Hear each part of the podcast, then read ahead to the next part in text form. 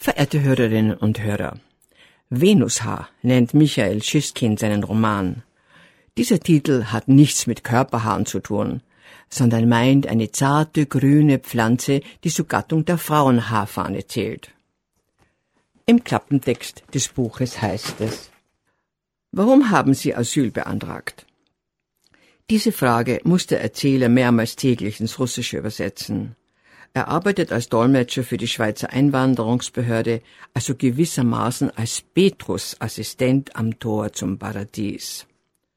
Zahllose Geschichten der Not werden hier aufgetischt, reale ebenso wie aus der Not erfundene, und beim Übersetzen des fremden Leids legt sich der Dolmetschers eigene Lebensgeschichte wie eine zweite Schicht um die Worte. Auch er ist ein Emigrant, der sich nach denen sehnt, die er nicht mehr um sich hat, nach seiner Frau und seinem Kind. Und plötzlich treten ihm neben seinen eigenen Erinnerungen und Gefühlen aus Geschichten auch andere Welten und Zeiten entgegen. Äußerst virtuos erzählt Michael Scheskin so ein Jahrhundert russischer Geschichte und bettet außerdem das Leben des Dolmetschers mit Verweisen, Allegorien und Metaphern in einen Kosmos der gesamten Weltkultur ein.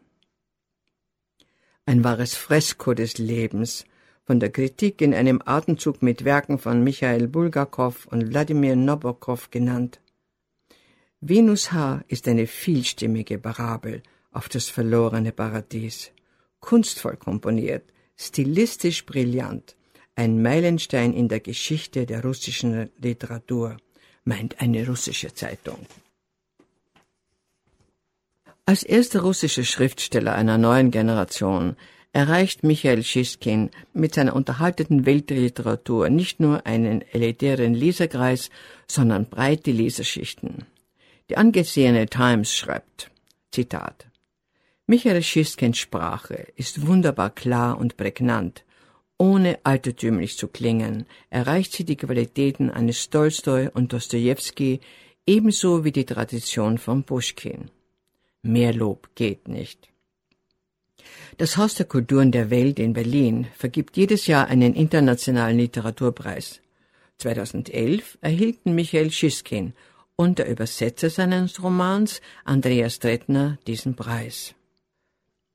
Der Dolmetscher, so nennt er seinen Protagonisten, erzählt von der Schulzeit in Moskau und der Lehrerin Galina Petrovna von der Ehe mit Isolde, als er mit Frau und Sohn zusammenwohnte, und vom späteren Leben in der Einzimmerwohnung. Er schreibt Briefe an seinen Sohn, der ihm lustige Zeichnungen schickt und es cool findet, dass er von zwei Vätern Weihnachtsgeschenke erhält. Unversehens schleichen sich in diese Briefe haarsträubende Asylantengeschichten. Aus der Erinnerung an den ersten Auftrag, den der junge Moskauer Schriftsteller von einem Verlag bekam, erweckt die Geschichte der Romansensängerin Isabella Jurevja, deren Tagebuch privates Leben in der Epoche der Kriege und Revolution schildert. Schischkin baut keine lineare Handlung auf, führt den Leser nicht von A nach B. Er bedient sich der Madroschka. Venushaar ist ein Großtext, in dem fünf Texte wie russische Holzpuppen ineinander stecken. Jeder Text weist Teile der anderen auf. Dazu kommen zahllose versteckte Zitate aus bekannten und unbekannten Werken der Weltliteratur. Allein Andreas Tretner, also der Übersetzer, Anmerkungen zum Roman verweisen auf die Bibel, Mythen und Märchen, Werke der griechischen und lateinischen Klassiker, Krimi- und Fantasy-Autoren Pushkin, Lermontov, Gogol und viele andere. Der Roman von 2002 bis 2004 in Zürich und Rom geschrieben, ist ein Hymnus auf die Allmacht des Wortes. Folgen wir dem russischen Schriftsteller, der durch die Weltkultur und das Leben führt und uns zuruft, mir nach, ein Kräutlein will ich euch zeigen, ein grünes, grünes Kräutlein.